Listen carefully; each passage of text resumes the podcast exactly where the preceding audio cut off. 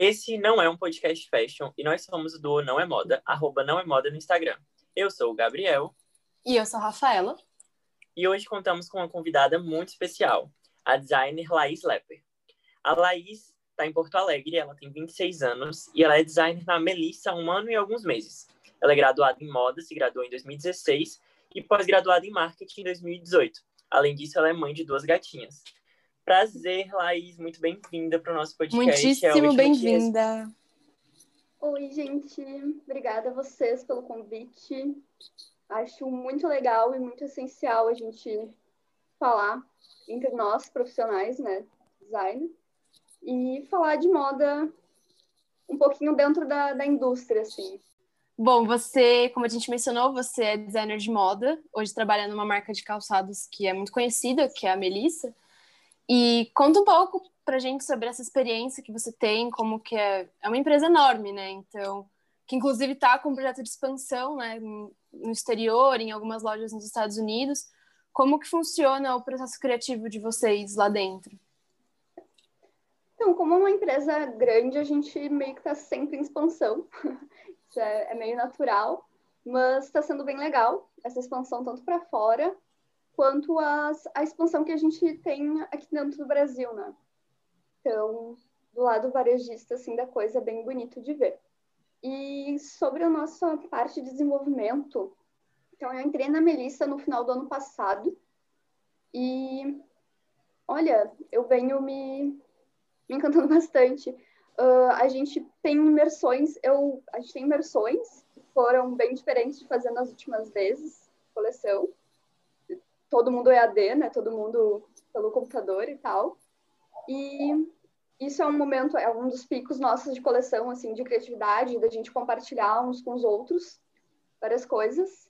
E eu acho que também está muito ligado ao nosso grupo, que é um grupo bem diferente de pessoas entre si. Então, quando a gente conversa, até quando conversa ambiguidades, vão ser ambiguidades diferentes. Então, a série que uma pessoa está vendo não é a série que outra pessoa está vendo, e a gente assim, compartilha bastante entre nós. Assim. Como que funciona é bem... esse... Ai, desculpa, pode falar, Gabi. Não, eu, eu, eu tava lembrando, a minha mãe, ela trabalha no merchandising da Havaianas, que também é um, uma, uma, empresa de calçados, né?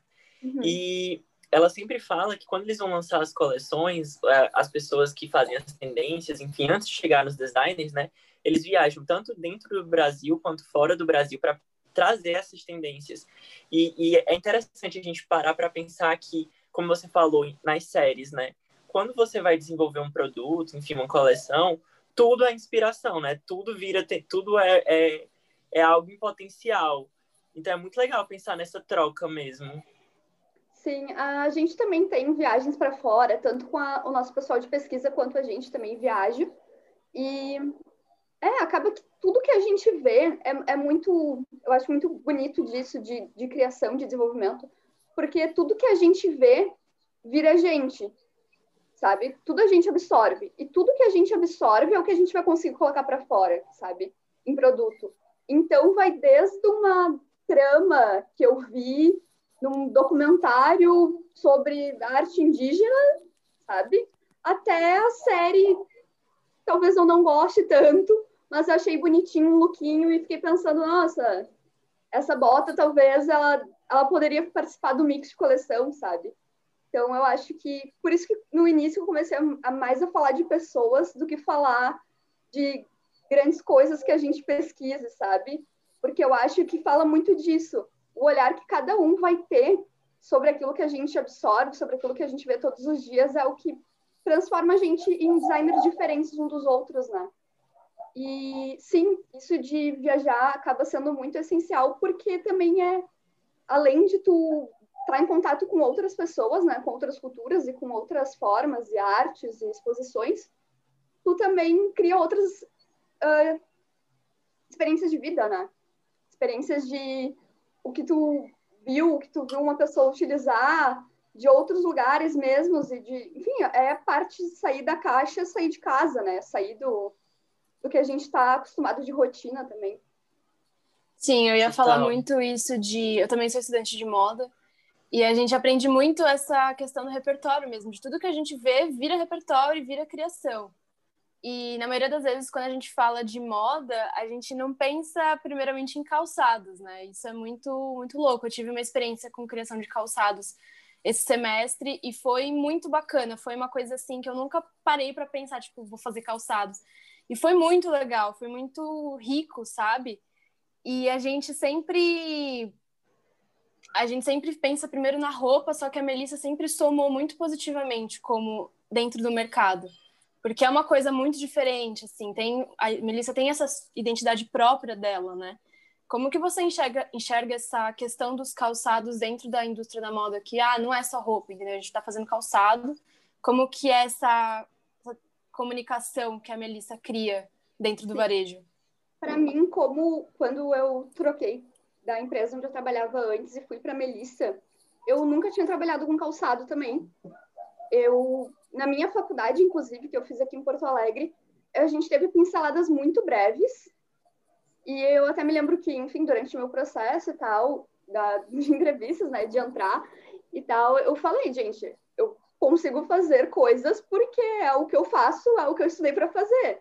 Mas algumas coisas técnicas, como é, como é que vai funcionar, sabe? E a própria coisa de tirar as coisas que a gente está imaginando e transformar aquilo num sapato quando um a gente produto. já é meio, meio uh, induzido a fazer só roupa, né?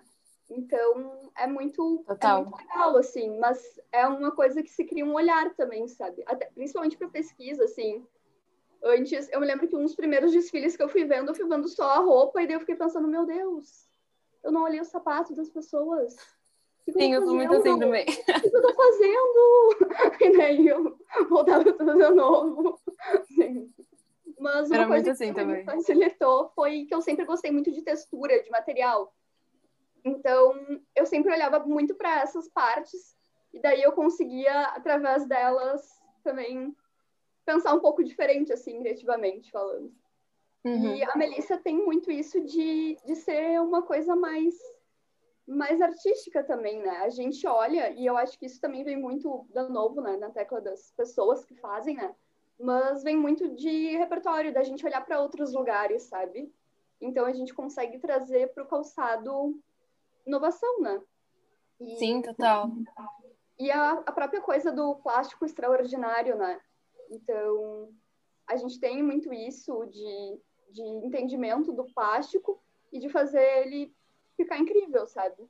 Então, eu acho é, que é legal. pegou com essa parte também. É legal, eu tava pensando que a Melissa, ela é uma marca nacional e, e com pretensão de ser global, né?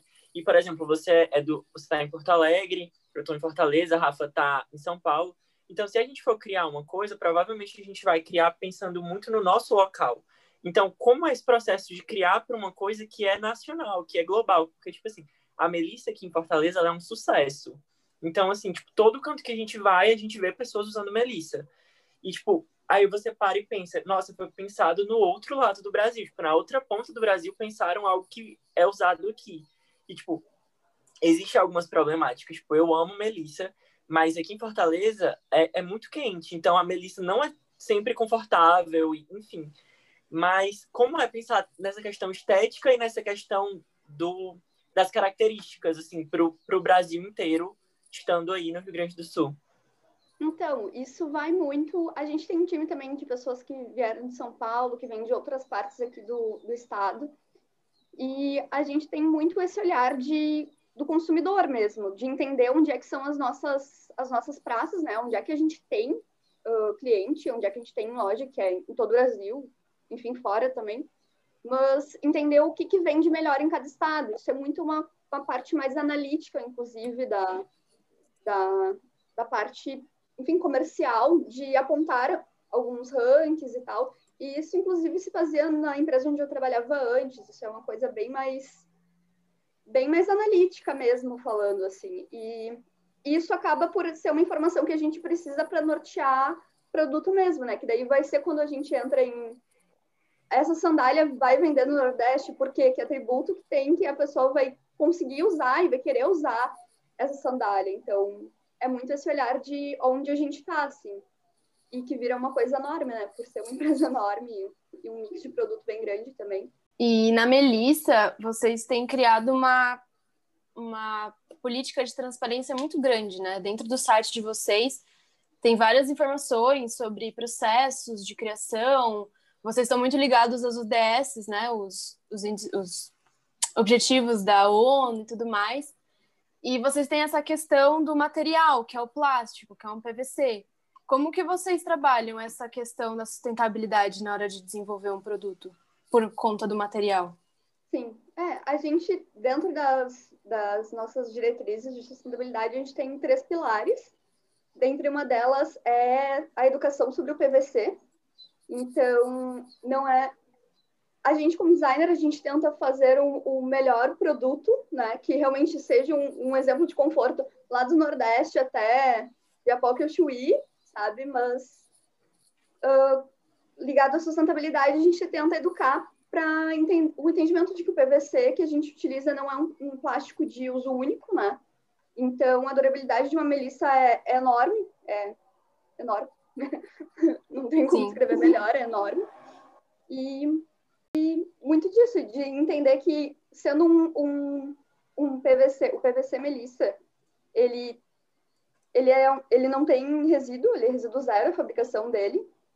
Então, é um PVC de resíduo zero, com de, de 15% a 30% dele é reciclado dentro da, dos que seriam os resíduos da fábrica, que voltam para ele.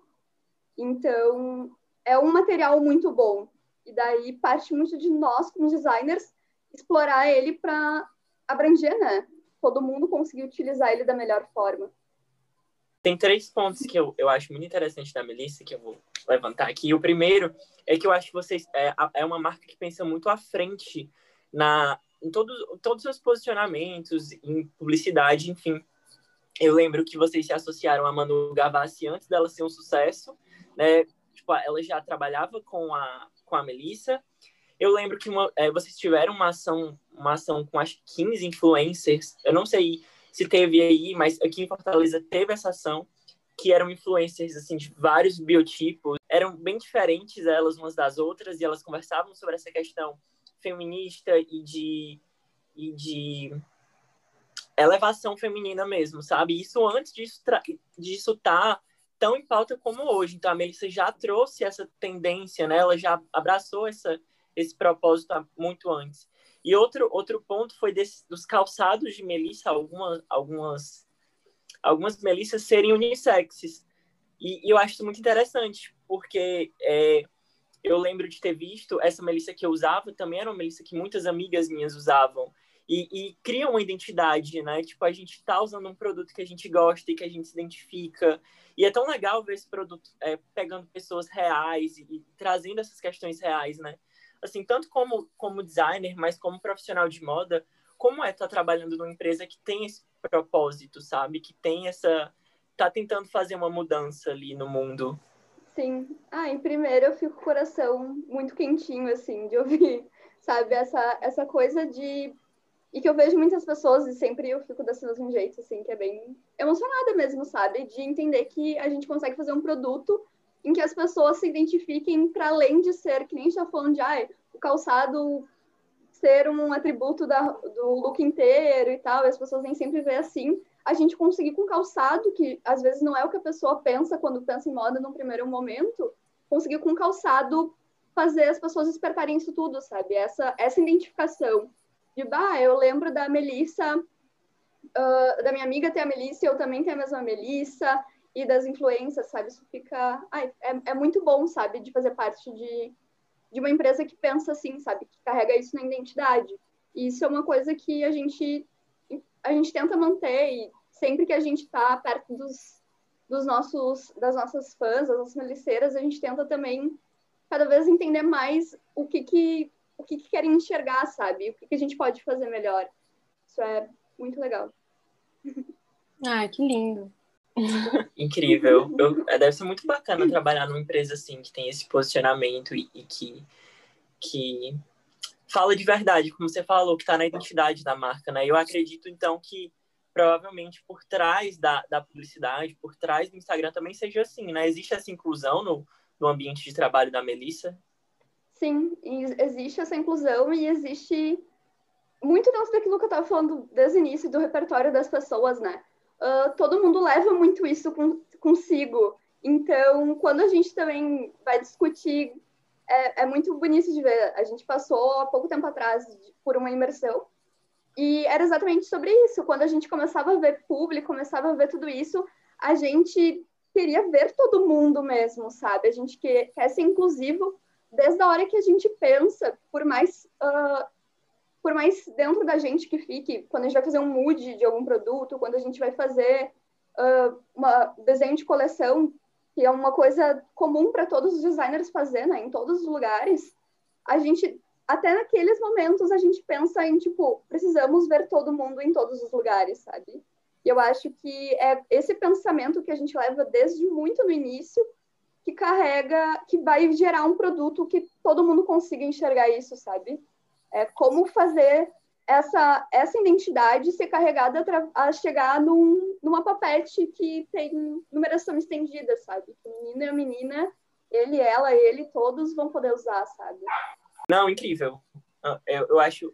É, pra, eu lembro da Melissa, a, quando eu era criança, a minha mãe comprando a Melissa e levando a caixa, e eu, achei, eu achava a caixa incrível, porque era tipo umas modelos 3D isso há muitos anos atrás, tipo, muitos, muitos anos atrás. E eu ficava, meu Deus, que, que, que, que legal. E, tipo, o cheiro da Melissa é muito identificável, né? Pra ter noção, Nossa, a minha mãe... Sim, uma delícia, dia, eu amo. É uma delícia, eu amo. Sou obcecada pelo mãe... cheiro da, da, loja da Melissa. A minha mãe usa Melissa, a minha irmã de 7 anos usa Melissa, e eu já tive várias Melissas também. É incrível como perpassa gerações, né? Sim. E, e dentro da sustentabilidade, a gente tenta trazer muito isso, assim, de... A Melissa é um, é um objeto durável, um objeto não, né? Um produto dura, durável. Então, como a gente consegue passar entre, enfim, a, a tua mãe guardar para tua irmã utilizar e ter, ter isso, ter o produto físico, não só essa, essa identidade ser carregada né, através das pessoas. Então. E cria muito uma memória afetiva, igual o Gabriel falou, porque Sim. eu lembro quando eu era pequena, que virou. Tá pequena, era. Enfim, quando eu era menor, é... virou uma febre aquela bailarina, a Melissa Bailarina. Uhum. Todo mundo tinha aquela Melissa Bailarina. E era, tipo, uma loucura, assim. Onde você ia, você via alguém com a, com a Melissa Bailarina. E até hoje, tipo, eu vejo algumas meninas usando. E eu falo, meu Deus, existe ainda esse modelo? E, tipo. Tem um modelo novo. Tem um modelo novo. ela, ela lembra um pouco dessa Belissa Bailarina. Porque como a gente teve essa volta das, desse feminino, uh, a gente fez um modelo que é uma sapatilha, que ela, é, ela tem ela tem alguns atributos parecidos com, a, com as melissas da, do Campana, dos irmãos Campana, que é uma uhum. melissa que tem. Ela, ela fica bem gostosinha no pé, e ela tem uma faixa de, enfim, de tecido que amarra no peito do pé ou que amarra no calcanhar, que nem aquela bailarina. Então, ela, ela, é, uma, ela é uma bailarina revisitada, assim. Ai, tudo, gente, tudo. Minha infância. Cheirinho de infância. E, é, e, tipo, são muitos públicos, né? Tipo, a Melissa, ela tem essa identidade divertida e colorida, mas, tipo, ela abarca muitos públicos. Tipo, de várias, vários gostos e várias identidades de moda e vários... Não é um produto que que é focado só num determinado público. Por mais que ela tenha essa identidade, ela consegue abarcar muita gente. Isso é muito, muito massa. Isso é, isso é muito, né? De pensar em como, como todo mundo quer se ver também, né? Quer poder comprar para diferentes ocasiões, para diferentes. Enfim, às vezes a, a, a menina ela acha muito bonito o salto, mas ela não usa salto no dia a dia. O que, que ela vai, né? Comprar e ela vai se sentir à vontade, vai ser confortável para ela o mercado de moda que a gente vê no Brasil, ele está cada vez mais amplo. Mas a gente vê também que existem muitas lacunas, né? Aqui não como designer da Melissa, mas como Laís, profissional de moda. A gente queria entender como você enxerga essa questão de, de da gente estar tá vendo tantas pessoas que não têm formação na área de moda ou na área do design exercendo profissões que, que seriam interessantes que tivessem esse estudo por trás, né? porque a gente entende que o design, que a moda, ele tem um, um, papel social muito importante. Então, talvez quando essas pessoas é, ocupam esses cargos, elas, elas provavelmente não tiveram esse, essa discussão política, social sobre o design a moda. Então, a gente queria entender mais ou menos a tua visão é, em relação a esse ponto de profissionais que não têm esse estudo, que não, que não procuraram esse. Tiveram, tiveram Gente. alguns, é, que tiveram alguns privilégios diferentes de quem acha que privilégio Sim. é estudar. Exato, Mas- exato. Porque isso, Ah. é, pelo menos eu como publicitário, eu me sinto muito desvalorizado vendo outras pessoas que, a- assumindo papéis de publicitário ou de comunicação de forma geral, depois de mim ter estudado esses quatro anos, eu reconheço os meus privilégios, mas eu sinto uma desvalorização profissional muito grande. Então, a gente queria é, saber a tua visão sobre isso. Então, ah, eu tive privilégios, obviamente, mas vários deles eu fui bastante atrás, assim. Então, eu fui bolsista quando eu fiz a faculdade, depois ralei para pagar minha pós. Então, eu fico, eu dou muito valor à educação, sabe? É uma coisa que meus pais me ensinaram, tipo, não importa, segue estudando. Ponto, não não não tem como fugir disso, sabe? Então, eu fico muito pensando que além vai vai pra, vai responsabilidade social não só do profissional que acaba não precisando entre aspas eu me lembrei agora que é gravado o áudio, né? Mas entre aspas, não precisando estudar para determinadas posições, vai além da responsabilidade social dele, de dele social e dele para com ele, né? De também não sentir que não precisa estudar para determinado, sabe, não, não para determinada posição, eu acho que é uma coisa até meio egocêntrica demais, né? Tu achar que tu automaticamente é melhor do que muitas pessoas. Mas também vai para a parte social das empresas, né? Porque eu acho que é uma, é uma posição que a gente tem que cobrar também das empresas de continuar alavancando, e isso eu acho que é, um- é um fungo na indústria da moda, que é continuar alavancando essa ideia de profissional ah, endeusado, do estilista homem, magro, que tem uma dieta restritiva e que xinga modelo e achar que aquilo tá certo, entendeu? É, é, uma, é manter essa ideia de, de indústria e de profissional criativo que não existe, gente, não existe mais isso, sabe? Não é só quem viaja para fora que pode fazer produto porque é criativo e pegou referências de fora, sabe? As pessoas. E eu acho que isso é. é eu volto lá para aquela ideia de da gente ter as nossas experiências e isso moldar as nossas, as nossa, a nossa criatividade, que é essas pessoas até onde elas vão ter enredo, sabe? Sem estudar e sem ir atrás e sem ver as outras. A gente fala de Melissa ser inclusiva e tudo isso e de chegar em várias pessoas. A gente vê muitas pessoas. A gente, nós somos pessoas diferentes, olhando para pessoas diferentes. Eu, eu acho, pelo menos eu acredito que uma pessoa que uh, enfim, tem alguns privilégios, entra numa posição criativa, talvez, e afins de gestão, que não estudou e que não se importa com essa parte, eu acho que poucas vezes ela vai se importar em olhar a, a realidade das outras pessoas. E quem não olha a realidade de outras pessoas e não olha a realidade do seu consumidor, não vai conseguir fazer um bom Não produto para sempre. Não vai conseguir fazer um bom produto para sempre só olhando referência de desfile lá de fora, sabe? A gente tem que entender que para fazer bem a gente tem que estar próximo, sabe?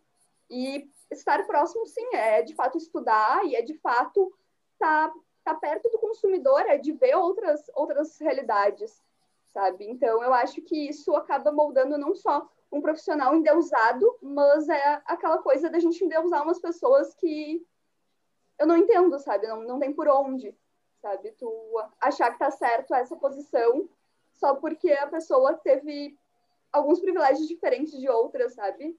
É meio que aquela coisa que eu acho muito legal quando vocês puxam no Instagram, que é influenciadoras de quê, né? Influenciadoras que influenciam o quê, sabe?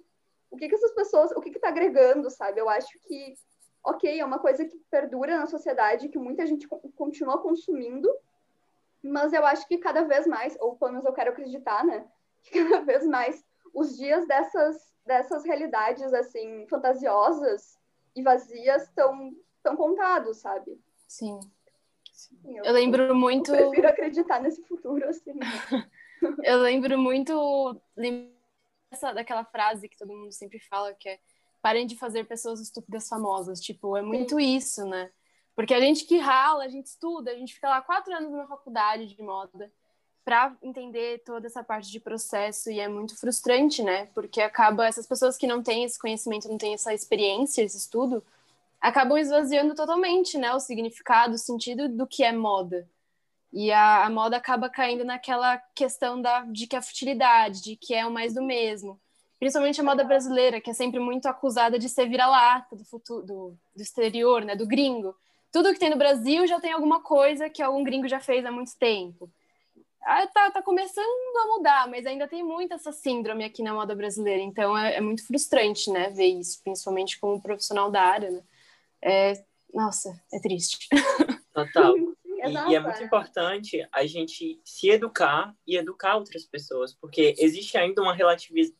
As pessoas relativizam muito a moda, a comunicação no Brasil. Tipo, é como se qualquer pessoa pudesse fazer moda, é como se qualquer pessoa pudesse fazer comunicação, mas, tipo, para e pergunta para qualquer pessoa, tipo, o que é moda, o, o que é comunicação. Provavelmente essas pessoas não vão conseguir explicar, porque não está na nossa cultura mesmo, porque a moda e a comunicação parece que não são partes da nossa cultura ou parte do, do brasileiro em si. Parece que é só uma, uma pequena elite de pessoas, um pequeno grupo de pessoas privilegiado que pode falar sobre moda, pode falar sobre comunicação.